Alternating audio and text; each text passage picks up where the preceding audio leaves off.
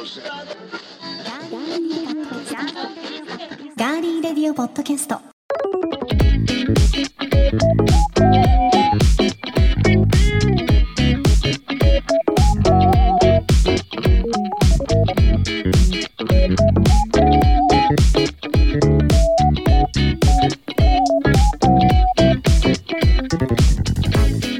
皆さんこんにちは。6月7日火曜日。6月に入りましたがいかがお過ごしでしょうか？今週も名古屋のスタジオからお送りしていきます。ガーリーレディオポッドキャストお相手は私高田沙織です。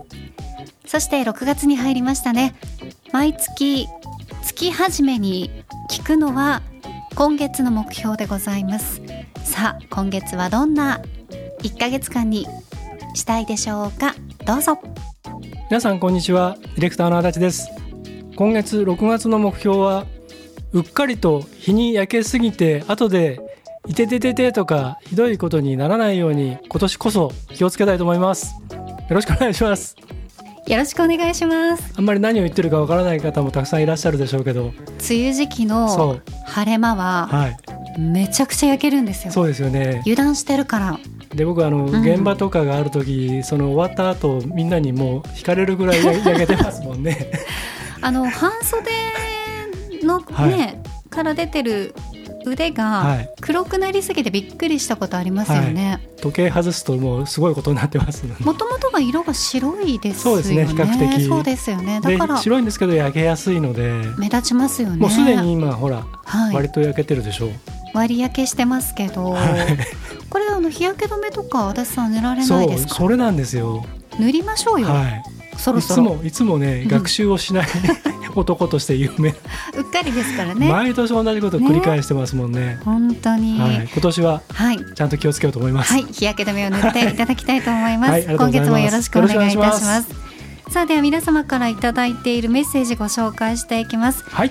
えー、 Music plus Talk サカナクション adapt special はい。たくさんの方に聞いていただきましてありがとうございました。なんかすごいあのボリュームのうん番組を、いやカウンター見たんですよ。はいあの解析されているうんうんうん。その再生回数とか、うん、やっぱねあの多いんですよ。ちゃんと最初から最後まで聞いてくださってるんですね。まあ全員が全員じゃないかもしれないんですけど、うんまあそれにしてもね割と再生率も高くてね。あ嬉しい。はい。新しい、多分リスナーさんも聞いてくださってるかもしれないですね。サカナクションのファンの方とか、魚民の皆様が皆さんとか、はい、はい。Spotify の再生数がやっぱり伸びているので、あやっぱそうですよね、はい。Spotify でしか聞けなかったからね。ね。ただあの本編のガリレディの方でもトーク部分のみで、はい。はい、楽しんでいただいた方もいらっしゃると思いますので、あの合わせて音源がない方はぜひね音源と一緒に、そうですね。は。はい。い、楽しんでください。はい。そんな、えーミュージックプラストークはサカナクションアダプトスペシャルの感想をご紹介します。はい。佐藤くんさんからいただきましたありがとうございます。沙織さん足立さんスタッフの皆さんこんにちはこんにちは。ライブ後に居酒屋で魚民が深い時間まで語り合うみたいな配信でした 最近の傾向の初回限定版や AKB 商法みたいな音楽ビジネスのやり方が好きではなくて、うん。えー従来と逆行したサカナクションのプロジェクトいい挑戦ですねといただいています。ううん、ん。そうよね。うん。うん。やっぱりあの新鮮味を感じるっていう方も多いでしょうね。そうですね。若い方は特にうん。私たちはもうそういうのにね、うん。小さい頃は慣れてましたけどそうですね。ねでも初めて今回こうサカナクション、まあ、僕らの番組がきっかけではい触れてくださった方がいたとしたら、うんその前段階を知らないのでまあある意味ねあのなんていうのかな全くまっさらなところから聞いてくださった方にとっては、はい。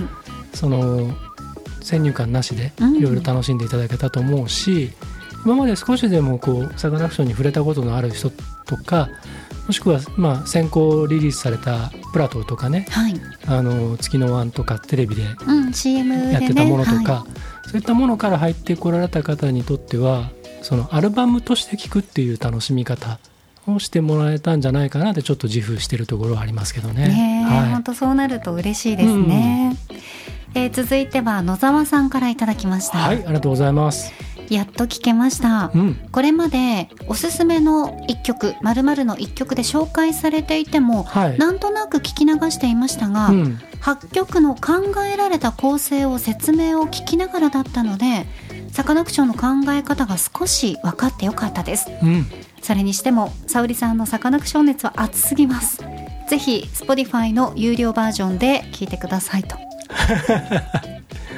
まだこのようなね番組のうん。中では抑えてた方ですよね。だいぶ抑えましたけど、ははい。いこのような解説があると入りやすいです。ありがとうございます。メッセージもいただいています、嬉しいですうん。ね、えそしてエルニーさんからいただきました、はい、ありがとうございます。えーサオリンが名古屋の某コミュニティ FM でやっていたラジオ番組でバッハの旋律を夜に聞いたせいですが流れたのが初めて聞いたサカナクションの曲です。うん、あそうだったんですね。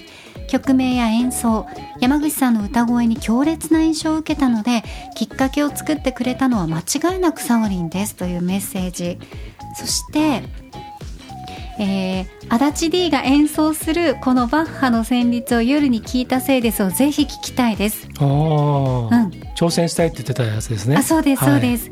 足立さんの演奏ではい、この曲聴いてみたいというね、はい、はい、感想もいただいています。じゃあ頑張って特訓して。うん特訓してあの、はい YouTube に上げるそうですので。わかりました。またあの知りたいエルニーさんが知りたい場合は、はいあのスタッフへお問い合わせいただければ YouTube のリンクをスタッフさんに貼っていただきますので、はい、頑張ります。ありがとうござあいますりがとうご。ざいます。そしてロイさんです。はい、えー今週のガリレディすごい楽しかったです。沙織さんに最初に謝っておくと、うん、これまでサカナクションについては沙織さんが熱烈なファンのバンド というくらいしか知りませんでした。そうなんですよね。まあまあまあそうですね。あのラジオとか、はいまあもちろんテレビとか、うんこういったメディアねポッドキャストもメディアになりますけど、になるとその喋っているキャスターだったりパーソナリティナビゲーターの皆さんが推してる熱烈に推してるアーティストぐらいで、通り過ぎることってやっぱりあるじゃないですか。はい、うん、でもロイさんは今回の「ミュージックプラストーク」を聞いたら、いい曲ばかりだったと。うん、うん、ど素人な感想を言うと普通の楽器の他にもいろいろな音がバックにあってそれらが融合しつつ周りにわーっと広がっている感じがしてそういった音楽に包まれながら歌で言葉をしっかり伝えている感じがしましたお二人のお話にもありましたがすごいいい意味でのこだわりを感じましたと。う、うんん、で、えー全曲初めて聴いてどの曲も良かったですけどプラとシャンディガフフレンドリーが心に残りましたと。うん、うん沙織さんのお気に入りの歌詞の話を聞いてからそこに耳を傾けたり足立さんの解説を聞いてからベースの音に耳を傾けたりそういう聞き方ができるのも「ミュージックプラストーク」の楽しみの一つでした。次回も楽しみにしていますと。いただいています。嬉しいですね。もうまさにっていう、はい。あの欲しかった、うん、いや本当 あにの意見をロイさんが言ってくださいましたね。うん。あの音楽はい。でももちろんだしあと例えば映画とか、はい。まあ、テレビドラマにしたりあと本とか、うん。あと絵画とか写真とか、うんうんうん。いろんなそういったものを自分なりにこう見て楽しむのはもちろんね自由にみんなやればいいんですけどそれをこうやって誰かに語ってもらったのを聞いて改めて見てその、まあ、意味だったり、ね、奥にあるものだったりとかバックグラウンドだったりとかっていうのを知って聞くのとまたねそうするとん。ちょっと感動が変わったりとかするから僕らとしては本当にロイさんがねこうやって思ってくれたのは一番嬉しいですね。そうですね。なんか、きっかけうん。になる。うん。もう全然ただ目にするとか、うん。タイトルだけ知ってるとうん。か、なんとなく知ってるっていうのを、うん。そこ通り過ぎてもう一歩踏み込むきっかけにうん。なれたんだったら嬉しいなと思いますね。すね。はい。うん。ありがとうございます。はい、まだまだあのいつでもミュージックプラストークは聞けますので、はい。ぜひご感想もお待ちしています。はい、え番組へのメッセージは今聞いてくださっています。ガーリーレディオポッドキャストのページにメッセージフォームがあります。そこから送っていただくか番組のツイッターもありますので皆さんぜひフォローしていただいてそちらから送っていただいても OK です。皆さんからのメッセージお待ちしています。それでは今回も最後までお付き合いよろしくお願いします。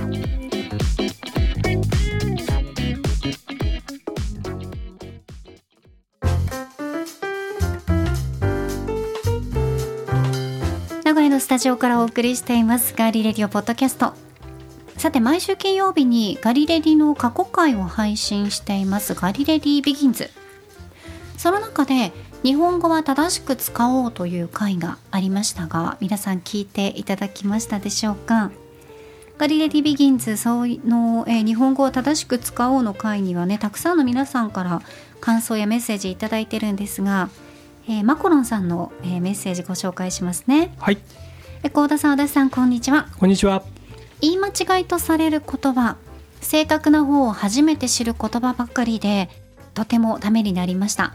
怒り浸透に発するは達するを信じて疑わなかったのでへえと思わずうなってしまいましたというメッセージもいただいています。はい漢字とかあと言い方の紹介だったり、うん、まあその言い間違いの方ねとかを紹介して2回にわたって紹介したんですが、はい、今回はですね久々に間違いやすい日本語をクイズ形式でやってみようかなと思っています。うん、はい過去回で紹介したものもあると思いますが、ええ、皆さんぜひ一緒にやっていきましょう。はい。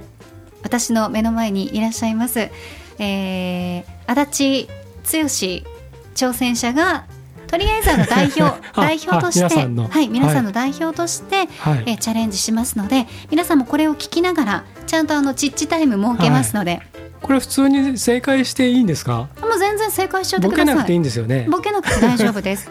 あのボケボケるうんボケなくていいです。はい、はい、はい。不要なことはせずに良いと。あの、はい、何もしなくて、はい、そのままで、はい、シンプルが一番いいので、そうですね。そうです。はい、いいですか？わかりました。それでは皆さんも一緒にやっていきましょう。では間違いやすい日本語クイズ。今回の挑戦者は足立剛さんです。こんにちは。千種区からやってまいりました足立剛です。今日は頑張ります。よろしくお願いします。よろしくお願いします。では足立剛さんには賞金2000万円をかけて戦っていただきます。1問でも失敗すると0円です。わかりました。では参ります。第1問。失敗を挽回したい時に使う正しい日本語は？1お名挽回。2名誉挽回。3失敗挽回。2番名誉挽回でどうでしょう？正解は2番の名誉挽回です。おめでとうございます。ありがとうございます。よかった。よかったですね。1問目から失敗したらどうしようと思って 安心しました。はい。挽回の意味は元の状態に戻すという意味があります。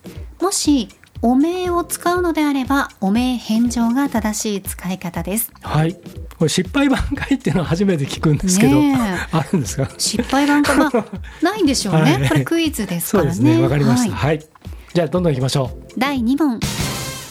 人がいいの正しい意味は？1番お人よし。2番素晴らしい人。3番平凡な人。1番のお人よし。正解です。ああよかった。正解は1番のお人よしです。はい。人がいいというのはあまり実はいい意味では使用しないそうですね、うん、あの人あの人いい人だねっていうふうになりますけど、うんうん、人がいいっていう言い方ではあまり使わないそうで、はい、もし褒める意味で使うのであればいい人だよねと使うのがいい意味になるそうです。はい、はいでは続きます。はい。第三問。早起きは三問の徳の三問とはどれくらいの徳があること？一番大吉二番中吉。三番小吉。三番の小吉です。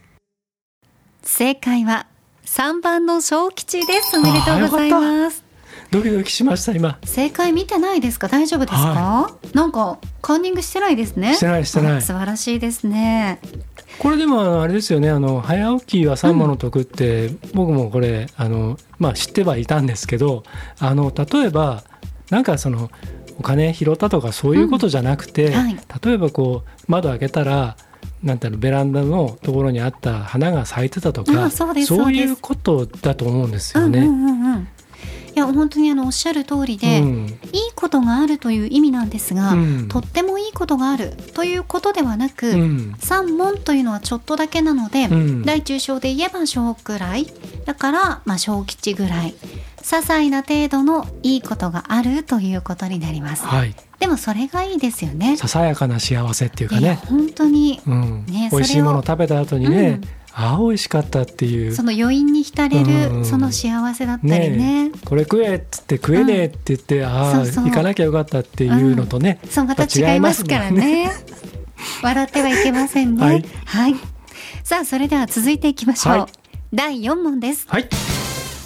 本当はネガティブな意味ではないのに間違いで使われる言葉は？お。1番陳腐2番不満。3番。卑屈。うん。一番の陳腐です。正解は1番の陳腐です。おめでとうございます。よしすごいですね、はい。ここまで全問正解です。これねあうん。の陳腐っていう言葉なんですけど、僕昔もこの番組で言いましたけど僕はい。本が読めなかったっていうえ話え何度もしてるじゃないですか、そうですね。今じゃ信じられないです。本がたくさんありますからね。自分で書いたりもしますけど、ねあの大学生の時に片岡義雄という作家の、えー小説を、えーしまあ、勧められて読み始めてたくさん読めるようになってそれからこう小説がちゃんと読めるようになったんですけど、えはい。その彼の小説の中にたくさん出てくるんですよ。この「陳腐」というこあのワードが。だからなんかすごく僕の中にその「陳腐」というワードがもうなんか埋め込まれていて。あちゃんとその意味も埋め込まれてる。うん。うんえこの陳腐という意味はネガティブな意味で使われてしまいますが正しくは平凡やありふれているというね意味なので使うそうです。はい。だから〇〇は陳腐だっていうのはこの平凡だとかうん。ありふれてるそうっそうそう。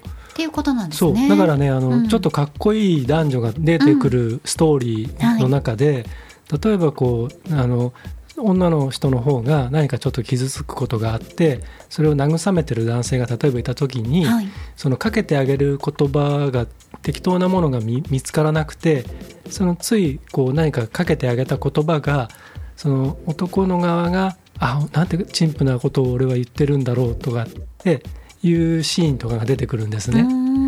うーん。でまさにそのなんか本当はもうちょっといいことを言ってあげたいのに、あり上手な言葉とかね。そうそうそう、うん。うん。ふさわしい言葉を言ってあげたらいいのに、そのありふれた平凡な言葉しか出てこなくて、まあ、結果的にそれそれがいい時もあるじゃないですか、うんそうですねそういう変な飾った取り繕った言葉よりもね、シンプルが素敵ですよ、うんっていうのとかも学びました。ねえ、やっぱり本はたくさんの言葉をね、うん教えてくれますからね。あ本当にそうです。はいはい、では続いてまいります。はい第5問。潮時はどんな時に使う？うん、?1 番、終わりにする時。2番、始める時。3番、中断する時。はい。これ僕ずっと実はこれ誤解して覚えていたんです昔。でも今はもうちゃんと正しいの知ってます。言いますよ。2番のね始める時なんですよ。正解は2番の始める時です。おめでとうございありがとうございます。僕ずっと1番だと思ってました。私もずーっと一番だと思ってました、うん。もう潮時だ。うん。そろそろ潮時よね。っていうね,、ね。なんか終わりにする時よね、はい。みたいなね、うん。感じでしたけどこの潮時はよく物事をやめる時を表す言葉として使われがちですが本来の正しい意味は物事を始めるタイミングが良い時です今が潮時だというのは今がやめるタイミングだではなく今が始めるのにいいタイミングだという前向きな言葉になります。はい。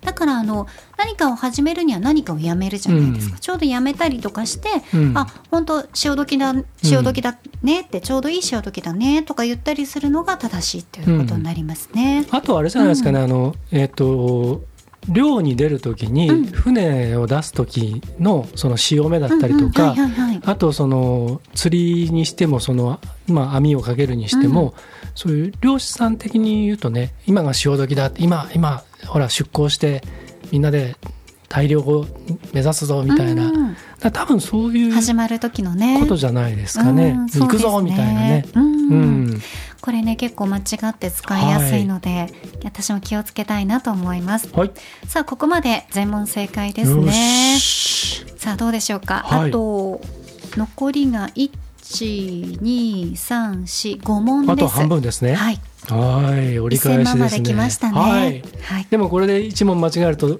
なしになっちゃうんでしょ？なしです。ちょっと緊張しますよ。はい。頑張りましょう、はい。では後半戦参ります。はい。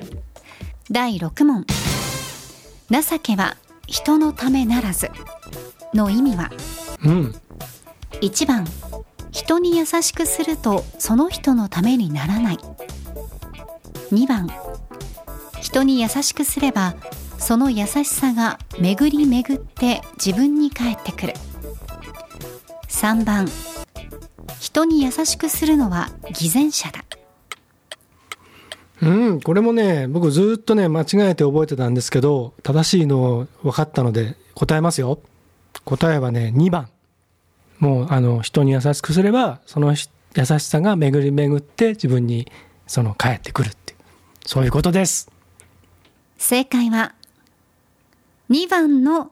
人に優しくすればその優しさが巡り巡って自分に返ってくるです。おめでとうございます、ずっと1番だと思ってたんですよ。そうなんですよ。よく一番のうん。人に優しくするとその人のためにならない、うん。といった意味で使われてうん。いることが多いんですが、ですよね。それはね間違いですね、気をつけたいと思います、うん。はい。だからその止めるんじゃなくて、ちゃんと人に優しくしなさいっていうことなんですよね。そういうことです、はい。はい、よし。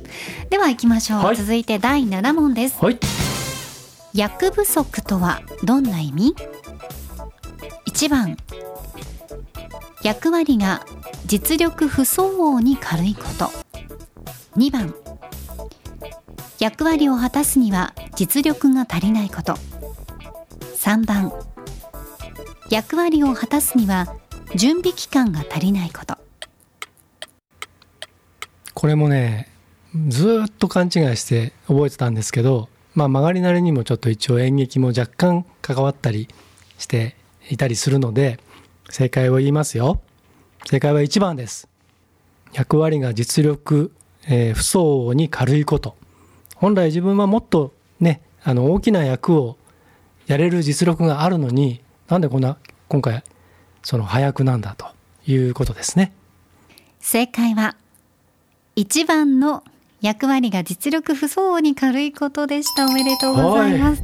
よし。素晴らしいですね。え先ほど足立さんからも話が出ましたが、はい。演劇などで役者がその演目での役割に不満を持つことから来ているとされています、うん。なので与えられた役割に対して謙遜する意味で使うのは誤りです、でもよくあるのは役不足です、うんねうん。なんかこう大役を任されたりした時に、私はそんな役不足ですって、いやいやいやいや。で間違えてますね。私も使ったことあるな。気をつけようと思いました、さあ続いて第8問です、はい。煮詰まるとはどんな意味 ?1 番アイデアが浮かばない。2番意見が出尽くした3番。発言したいけど言い出しにくい。はい、えー私職業プロのプランナーでございます。ということで正解は2番。意見が出尽くしたということでございます。正解は2番の意見が出尽くしたでした。うん。おめでとうございありがとうございます。でもこれもあれだよね。あの煮詰まったって言ってもうはい。出てこない状態のことそうをです言いますよねそういうこと一般の人たちはねはい。アイデアが浮かばないという意味で使われやすいですが、煮詰まるは十分に議論がされて結論がそろそろ出そうな状態を指す言葉となっています。うんはい。お料理する人からすればね、うん。そうだよねっていう話ね煮詰まるだからね、もうね。はい。さあ続いて第9問です。こちらはガリレディ・ビギンズエピソード9で紹介しているので余裕ですね。もうあなたは分かってますね。はい。一応でも代表としてちゃんと真面目に答えますよ。でも次もうん。エピソード9で紹介してるから、これももうパーフェクトじゃないですか。じゃあ僕。パーフェクトになるんじゃないですかね。もう出来レースと言われても仕方ないです。本当ですね、はい。じゃどっから出るんでしょう？2000万円は。どっから出るんでしょうかね。はい。はい、では行きましょう、はい。第9問です。よし。話の触りとはどの部分 ?1 番冒頭。2番要点。3番最初から最後まで。答えますよ、えー、ガリレディ・ビギンズ第9回ではコーダ触りとかいろんなこと言ってちゃちゃ入れてましたけれどもこれはあの話の要点ですね。正解は2番です。正解は2番の要点です。おめでとうございます。はい。そうなんです。触りというのはもともと方角に関する言葉であってサビの部分を指しています。そのために聞かせどころ中心となる部分という意味であると言えるんですね。冒頭だという意味とこう間違って使われることありますよね、うん。ちょ触りだけさ、はいはい。見てよ聞いてよっていうね、あっち間違ってます。はい、なのでコーダ触りでもないですし、ね、冒頭でもございませんので、はい。はお気をつけください、はい。では最後の問題です。うん。第10問。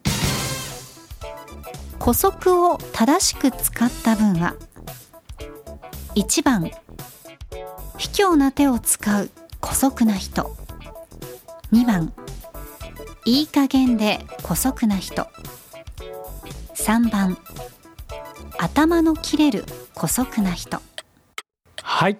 もう最後締めくくって答えますよえっ、とね1番と3番は古速という言葉が、えー、と当てはまらない文になってるんですね。で、えー、と2番だけが、えー、と両方ともダメな感じになってるんです。いい加減っていうか。あのでなので2番が正解なんです。いい加減で古速な人。正解は2番のいい加減で古速な人です。おめでとうございます。やった古速とははい。間に合わせるうん。その場しのぎという意味です。はい。決して卑怯なことをすることを意味していません。うん。過去に文化庁が行った国語に関する世論調査によりますとおよそ7割の人が卑怯という意味で理解していたという結果も出ていますので、そうだここね間違いやすいですうねん。姑息な手段っていうとどうしても卑怯なっていうねうん、ことになっちゃいますもんそうね。ですね、うん。はい。ということで間違いやすい日本語クイズ。はい。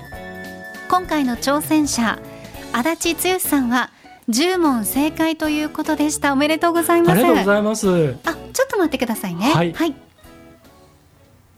はいはい。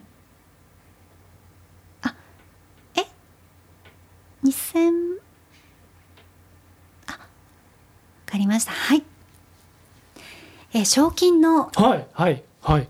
2000万円と、はいえご紹介しましたが、はい。えこちらの手違いで、うん。えー20円ということでございましたのでえここでガキの使いやあらへんで。期待されていたですね、あのー参加してくださった皆様および目の前にいらっしゃいます、はい。挑戦者の足立剛さんにですね、はい。あの心よりお詫び申し上げます。大変申し訳ございませんでした。あのスタッフさんがちょっとあの、ええ。ゼロを間違えてたみたいで、どんなどんな？はい、なのであのまたお帰りの際にですね、はい。先ほどのえあのクイズ10問正解したはい。足立剛ですということを、あの入り口はい。のスタッフに言っていただきますと、あの20円分の あのペイペイで、はい、送ってくださいますのでなるほど。はい、現金ではないえ。ですあよね、まあ。受け取るっていうふうにすればいいですか？あそうで。す。あの受け取りはい。で受け取っていただければ、あの20円がわかりました。はい入りますので。でもその新人のスタッフの子がうっかり誤って2000万円振り込んじゃうってことないですかね？えっ、とねフロッピーを使ってないので多分大丈夫だと思うんですが。そうか。うん、そんな前時代的なシステムではねえとガリレディは。そうです。はい。でもやっぱりあの 確認をええ。何度もするように。ダブルチェックトリプルチェックをちゃんとして。そうです。ゼロを1個しかつけないようにということで。もう使っちゃったって言ってもダメですかね、そうです。ね使っちゃったって言ってももしかしたらどこかにループしてある可能性というのもありますから。はい、プールですね。ループループだと回りますね。すね。やだ。間違いやすい日本語の時、はい間違いやすい。カタカナを間違えました。はい。プールしてる場今度じゃああのえっと、うん間違いやすい、はい。その和製英語とか間違いやすいそのなんだうん。カタカナ用語とか、はい。ちょっとそれもやってみません？なんか面白そうじゃないですか。そうですね。多分みんなあの、はい。絶対違って使ってる人僕よく見ますけど。ねえ 業界にはいっぱいいますからねそういう人。多いですね、はい。私もなんか何言ってんだろうっていう人とかたくさんいますよね、ちょっと業界で流行るとすぐ使うそうですあのねプランナーとかねうん。営業マンとかねいますからね。アジャストしてとかね。そうそうやたらリスケを使う人いましたけど、うん大丈夫かなって。そんなにリスケしていいのっていうね。いましたけど決めてから言ってこいっていうのありますよね。そうそうそうそうそういったものもたくさんありますけどね、まあ、またそれもはい。考えておきます、僕ジャストアイデアですっつって、なんか説明し始めるやつ絶対信用しないことにして。る い、らっしゃいますね、うん。たまに。そう。その場を取り繕う本当にあれあねれは姑息な。ジャストアイデアですっていうのはあの全然意味わからず私は、うんちょうどいいアイデアっていや、ねただのアイデアですっていう要するに思いつきですけどって言って、だから何かこういいプランとかアイデアないですかうんうんうんうんっていう場の時に、うん特にそのクライアントさんに言われたりとか、うん。もしくはそのオンラインミーティングみたいなのやってたりする時にそのなんかこうなんかその場をね、うん。こう引っ張っていかなきゃいけないような人とかだとあるいはそのそこにちょっと売り込もうとしてるやつだとはいはい。発言をしたがるんですよ。うーん何もいいアイデアでも何でもなくてもとにかく言わないとみたいなのうん。でその時に普通に言うと「うん。ダメだ、まあ、あんま面白くないな」って言われちゃうので、うん。いまずエクスキューズです。言い訳をしてうん。 just idea ですけど例えばここで風船配ったらどうですかみたいなことを言うとそうすると「あのいやー」って言うと「いやだから just idea ですからね」って。でもそれ just idea っていう言葉を使わなくても、うんちょっとあのありきたりかもしれませんけど、うん。って日本そうだ語でねから単純にそういうことですよ。言えばいいんでしょ、うん。うん。うん。でもそれをそうやってジャストアイデアということでかっこよく言いたいね？許されると思ってるんですよ。許さ そうやって言っとけば。違いますよね、そうするともはい。うそいつは絶対もうそのそいつの発言はもう聞かない、あー。逆こいつは効果になる ねえ、はい。まあ、そういうものもあるそうですはい。ので、皆さんもお気をつけください。はい、もう私もあの日本語をもっともっとね、はい。気をつけていきたいと思います。はい。ではここで一曲お送りします。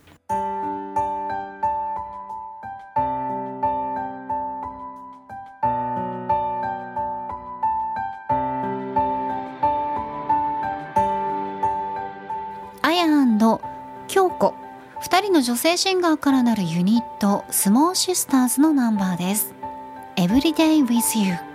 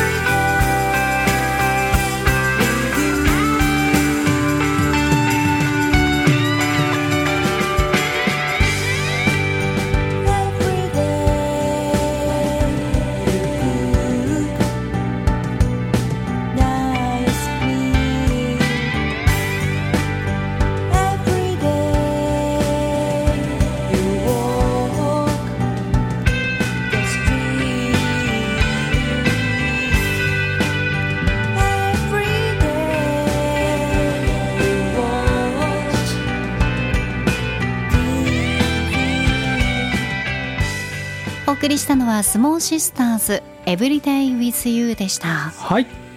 えー、とこのスモーシスターズなんですけれども名前が。うん、あのねまああのどちらかというとこう海外向けというか、そういう感じですかね、うん芸者ガールズとか、うん。少年ナイフとか、そういうイメージですかね。うん。であのとってもねチャーミングな女性2人のユニットなんですけれども、ええ。これあの、おえー、と楽曲制作チームみたいなもののプロジェクトチームみたいになっててで、えー、とかつてですねあの全国の Apple Store で、えー、と東京名古屋大阪の主要なところで GarageBand コンテストっていうのがあってをやってたんですか、うん。へ GarageBand っていうのはあの Apple の製品今だとあの iPhone だったりとか iPad にも入ってるんですけど音楽を編集したり作ったりでまたあの、えー、とポッドキャストを当初はポッドキャスト編集にすごく特化したアプリだったんですね。でそれをアップルはこう、えー、と押し広げていきたかったので音楽を作ってそれであのコンテストをよくやってたんですよ。でその、えー、と銀座店の、えー2007年の大会で優勝したのがこの楽曲です。そうだったんですね、なるほど。そうなんです。で、えー、とちなみに私事で恐縮ですがこの同じ GarageBand コンテストのはい。名古屋店の、うん。えー2005年の、えー優勝は私です。ん？はい。わた私が優勝しました。などれで、GarageBand コンテストの、うん、えーこのスモーシスターズははい。銀座店で2007年に優勝したんですけど、ええええ。ーっとな名古屋のはい。アップルストアあるじゃないですか、えありますあります。あちらの2005年の大会は、えーっと私足立が優勝をさせていただきました、何をして優勝したんですか？えー音楽を作って。へえ。また皆さん始まりましたよ。鼻につく剛の時間ですよ。鼻につく剛。ちということでございました。なみにちなみにいらないじゃないですか別にこれ。ちなみに言ったの。え？自慢でしょこれ。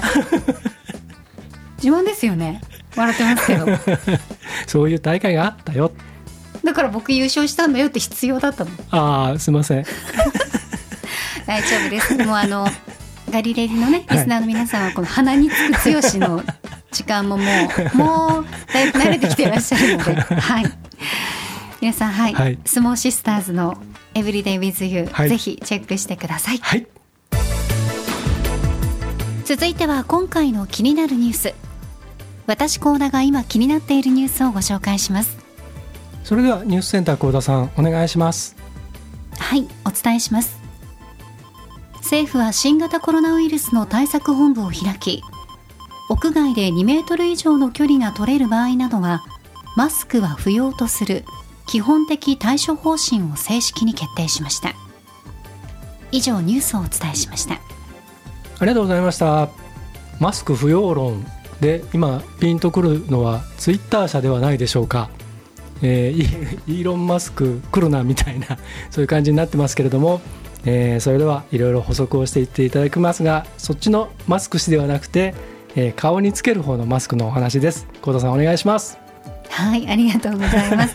どうなるんですかね？どうなるんですかね？お金を持ってるだけでっん。ていうね何でもできちゃう。うん。それはやっぱり心が伴っていかないとうん。やはりね。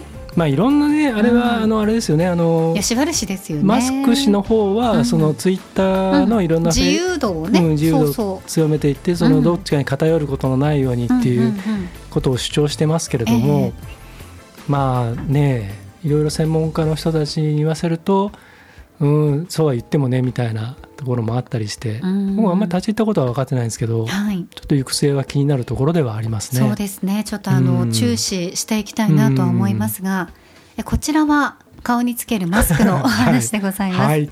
補足してまいります。はい、えマスクが不要になるのは屋外で2メートル以上の距離が取れる場合や、うん。会話をしない場合で特にこれからやってくる暑い夏については熱中症予防の観点からマスクを外すことを推奨としています。ただ屋内でも2メートル以上の距離があり会話をほとんど行わなければマスクの着用は不要だということです。一方で屋外でも2メートル以上の距離が取れず会話を行う場合などは引き続きマスクの着用が推奨されます。また学校については十分な身体的距離が確保できる場合や体育の授業ではマスクの着用は必要ないと明記されました。詳しくは厚生労働省と文部科学省で作成したマスク着用についてのリーフレットで確認してみてください。はい。ちょうどねあの厚生労働省と文部科学省のこの、ねえ。マスク着用のリーフレットはい。スタッフさんがうん。印刷してくださっていますね、はいさあ足立さんいかがですか？ようようやくという感じですけど海外ではもうほとんどうん。ノーマスクでね、過ごしていらっしゃいますが。少し前のガリレディでこの話題にちょっと触れたと思うんですけれども、あのマスクどのタイミングで外せばいいかみたいな、であの時もあのそのなんか例えばもうこうですよっていうなんか公式な見解だったりとか公式な発表がないとなかなかその民間で勝手に判断できないんでっていう話をしてたと思うんですね。はい、多分それを聞いたと思うんですよ。厚労省と文科省は僕たちの番組を。えーこれ前から前からあの協議されてましたから。さすがにこのガリレディを聞いてね、うん。そうだそうだ基本的体調方針を正式に決定するということはちょっとうん。考えにくいことですが、ただようやくねこういうのがまあその中身についてはまだまだいろいろちょっとこう整備していかなきゃいけないとは思うんですけれども、ねただまあこういうのが出されたことによってその今までただただ我慢するのみだったものが特に子どもとかねうんはい、高齢者の方々とかねあのまあなんていうのかなようやくこううんなんていうか人とのこうコミュニケーションも含めてあとこれも前も言いましたけど友達の顔がようやくね普通にこう見れるっていうか、うん、顔がちゃんと印象記憶に残っていくっていうかね。小さいお子さんたちにとってはねうん。やっぱり大事なことですよね。うん、いや本当顔にそうこの。口元が見えるっていうのはね、はい。うん。うん。ただし、えー2歳未満うん、の子供だったりとか、はい、まああのね、2歳以上の就学前のお子さんうん。っていうのは、マスクの着用は、まあ、推奨していないので、うん。ここは変わってないですよね。そうですね、うん。はい。はい、なのでこうマスクを着用する場合2歳以上の、ね、うん。就学前の小さいお子さんたちについてもマスクをつける場合は保護者の皆さんだったり周りの大人の皆さんがお子さんの体調に十分注意した上で、うんあのつけてあげるのがいいとはいいうことですよね。あのー。移動する時とかねああいうほらうん帰省とかではいはいはい。飛行機乗ったりとかで近い時に、うんうんあ私の子供もかかっちゃうともう心配だからっていう時とかにつけてあげる時には、うんやっぱりそのお子さんの体調とかをそうで見ないとね。すね。だから改めてですけれども、そのまあここれも言った話ですけどその要するにマスクの目的っていうか使用なんでこれするのかっていうことをもうまあすごくやっぱり言ってもらった方がいいかなと思って、うん。要はそのえっ、とかからないためにするんじゃなくて人にうつさないためにするものじゃないですか、はい。マスクって。うん。だからその飛沫を飛ばさないようにするためなねものだからあとはそのマスクすることによって多少まあ会話とかそういったものが抑えられるっていう効果もまあじゃ多少あるかもしれないんですけどだからそのマスクは要するにしてればかからないっていうんじゃなくて、ええええうん、人に迷惑をかけないためにするものであってで合わせてそのワクチンもその重症化しないためにするものであって新型コロナウイルスにかからないわけではないですそうからね。そうそう、う。ん、だからそこをやっぱりあのちょっとしつこくちゃんとこうあの言ってってもらいたいなっていうのは僕はちょっと個人的に思いますね。う。ん。うん。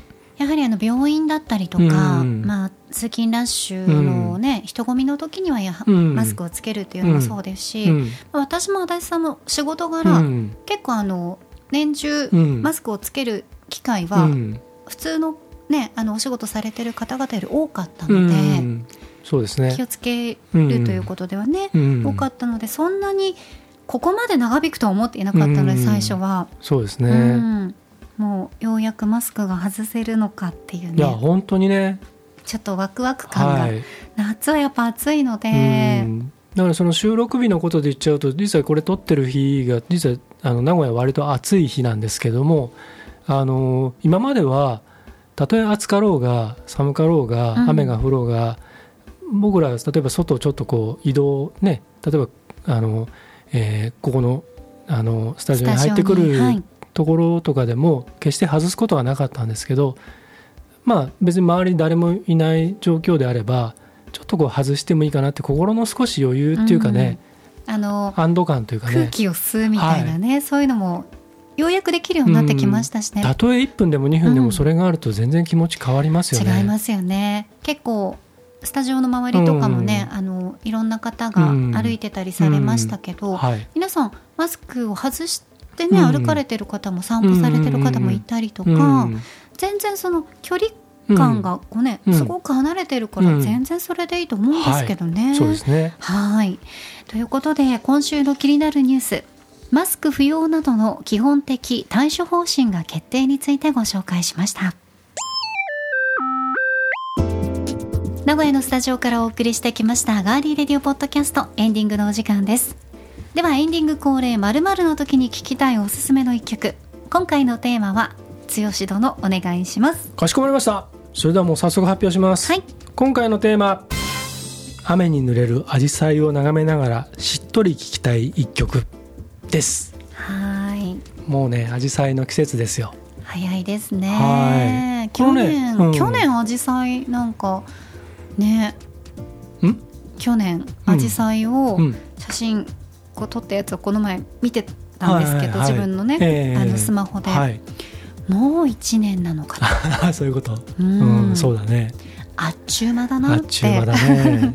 思ってますけどね。この実はあの今収録しているスタジオのあるところ名古屋市の千種区というところにあるんですけれどもこの千種区の花が紫陽花なんですよ。あ区の花が？区の花が。で至る所に公園であるとか、まあ、東山動植物園という大きな施設もあったりとか、あの比較的大きな公園もたくさんあったり街路樹もたくさんあるエリアなんですけれどももう本当にアジサイがあって区役所の周りもアジサイ園みたいなのがあって素晴らしいものがあるんですよ。そうなんですね。うん。畜産区役所には行ったことないはい、ですけど。入り口のところにも大きなね、うん。アジサイが咲いてね、はい、もう大好きです。いいですね、はじゃあそんな雨に濡れる紫陽花を眺めながらしっとり聴きたい一曲おはい。互い選びました、私からですね。今回は先行は沙織殿でございます。はい。じゃあ発表してもらいましょう。いきますよ。はい今回のテーマ、雨に濡れる紫陽花を眺めながらしっとり聴きたい一曲。先行、幸田沙織。東京スカパラダイスオーケストラ縦書きの雨フューチャリング中野よしあのースカパラの皆さんと、はいエゴラッピンのこの中野よしえさんの声がめちゃくちうんゃあのね。わかります,、うんわかりますあのリズムとはい中野さんの声ってうんとっても合うんですけど、うんまたこの曲がとってもねおしゃれなんですよ。はいこの雨が降る様子というのを、はい。縦書きの雨うん。このうん。わかる？このセンス、はい。おセンスの良さに、はいこの曲はずっともう昔から好きですけど、うんあのミュージックビデオもはいモノクロでとっても素敵なミュージックビデオになっているので、皆さん雨の日うん。縦書きの雨の降る日うんにうん紫陽花を見ながら聴いていただきたいと思いますなんか日本の風情って縦書きが合いますよね。そう横書きではないんですよねやっぱあねのああいう俳句にしても川柳にしてもまあそうなんだけどさ、はいなんかいいなと思いますね。ねえはい。さあでは高校行ってまい行ってまいって 行きましょうが 行ってまいって言っちゃった行ってまえみたいな。うんはい。では行きますよ、はい。今回のテーマ雨に濡れる紫陽花を眺めながらしっとり聴きたい一曲高校足立剛優しい雨小泉京子。はいはい。1993年リリースの34枚目シングルですよ。はいはい。これねあのこれもねドラマの主題歌だったんですよね。はい愛するということっていう1900 93年。あでねこの歌の作詞キョンキョンなんですよ。ーうん。うん、で、えっと作曲は鈴木翔子さんで,、うん。で編曲しているのがムーンライダーズの白井亮明さん。あええうん、もうこの白井さん大好きで、はい。あのちょっと親交があるんですけど、うん素晴らしい、うん。うん。この曲すごくいい曲。なんかあれですよね。とってもドラマチックのうん歌じゃないですか。あのね音程とかもだし、はいはいはい。歌詞とかうんもうん。ね。心の隙間に優しい雨が降る。うん。疲れた背中をそっと湿らせてゆく。群れなす魚たち。少し楽しげに駅に向かって走っていく。うん。なんかいいじゃないですか、いいですうんこれねキョンキョン書いた詩です。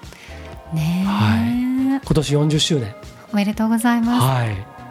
あれ50何で56したっ歳け？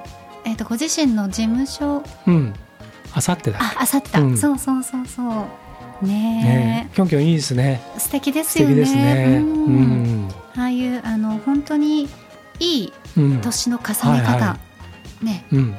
っていうのを私も目指していきたいなってできますよあなたなら。思うような、うん。そういうこう理想的な女性がうん。たくさんね目の前にいっぱいいらっしゃるのでいい時代だなと思いますあれですねそういう要するに50代とか、うん。そのくらい60代とかのたすごくなんかいい形でその自然体で活躍されてる方っていうのがうん。今すごくねあの増えてきていて芸能人に限らずですけどうんわかります。素敵な人いっぱいいますね。そうですね、ゆうさんとかもうん。好きなのでよく小泉京子さんとゆうさんでね、うん、今 Spotify そうでね番組も番組面白いですしてね。ますよね。はい。はい。ああいうこうなんか内面も自然的っていうのがはい。うん。すごいいいなと思います。はい。今日私たちが、えーおすすめの一曲で選んだ曲は Spotify のガリレディレコメンド。はい。6月に入りましたけどうんとナンバー4で、まだとりあえず4にしといて、はい夏のところで切り替えましょうかね。そうですね、うんガラッとまた,、またねね選曲も変わるでしょうね。はい、はい。ナンバー4でチェックしてください。はい。ということで今週も最後までお付き合いいただきましてありがとうございましたなんかクイズ出題したりしたんでなんかちょっと今日は私が疲れたかな 正解者正解者って回答者の人はね、はいなんか何番って言ってればいいですけどねはい。はいあの20円持って帰ってくださいはい。はいすみません自慢しまして。いやいやいやいや、はい。鼻つく剛ですからね、鼻つく剛はいはい、これからもそういう風でもっと鼻についていこうと思います。またアンチを増やすようなコメントはやめてくださいはい。はい。あ、また来た。そういうことは言ってはいけません。はい日本語は正しく使はいってください。多分電車走ってると思います最近のとこは。走らせてください。はい。言い忘れてましたが、はい今週のガリレディビギンズ、2014年4月29日うん。配信されました。第15回。はい。あのえー、とアダプトスペシャルをやった2週も、えー、とその週末にはあビギンズ、えー、と13回目と14回目配信をしてますんであのこれで言ってないじゃないかって思ってらっしゃる方は一応またそっちも聞いていただきたいなと思いますが、えー、と今度は15回目でこれ、えータイトルがですねママでも金みたいな。はい どういうことなんだろう。これはあれですよあの女性を応援している回ですねこの回は。そういうことか。はい、あの母親になっても、うん。ささっきの話と多分つながるんですけどそうなんだ。そうあのもうね、すっかり忘れてます世から。の中でこうねうん活躍母親になっても例えば年を重ねても、うん。その社会で活躍しする人をそのもっとねうんあの頑張ってほしいとか応援しましょうみたいな話をしてますよ。うん、聞いて自分たちを奮い立たせましょう 僕もですがわかりました。強子もはい。強子も奮い立たせますよ、まあまあお姫様になりたいとか言っなんかくだらないこと言ってますからね僕も。そうですよ。昔。そう。あなたもお姫様願望あプリンセス願望あったんですか？はいそうですね。はい。その気持ちを忘れてはいけません。はい。今もうなくしてはいけます。そ うなくしてはなくしてはいけません。はい、変な感じになりましたけれども、今週も最後までお付き合いいただきましてありがとうございました。ガーリーレディオポッドキャストここまでのお相手は、ディレクターの足立でした。そして私高田沙織でした。では6月もよろしくお願いいたします。そして来週もお楽しみに。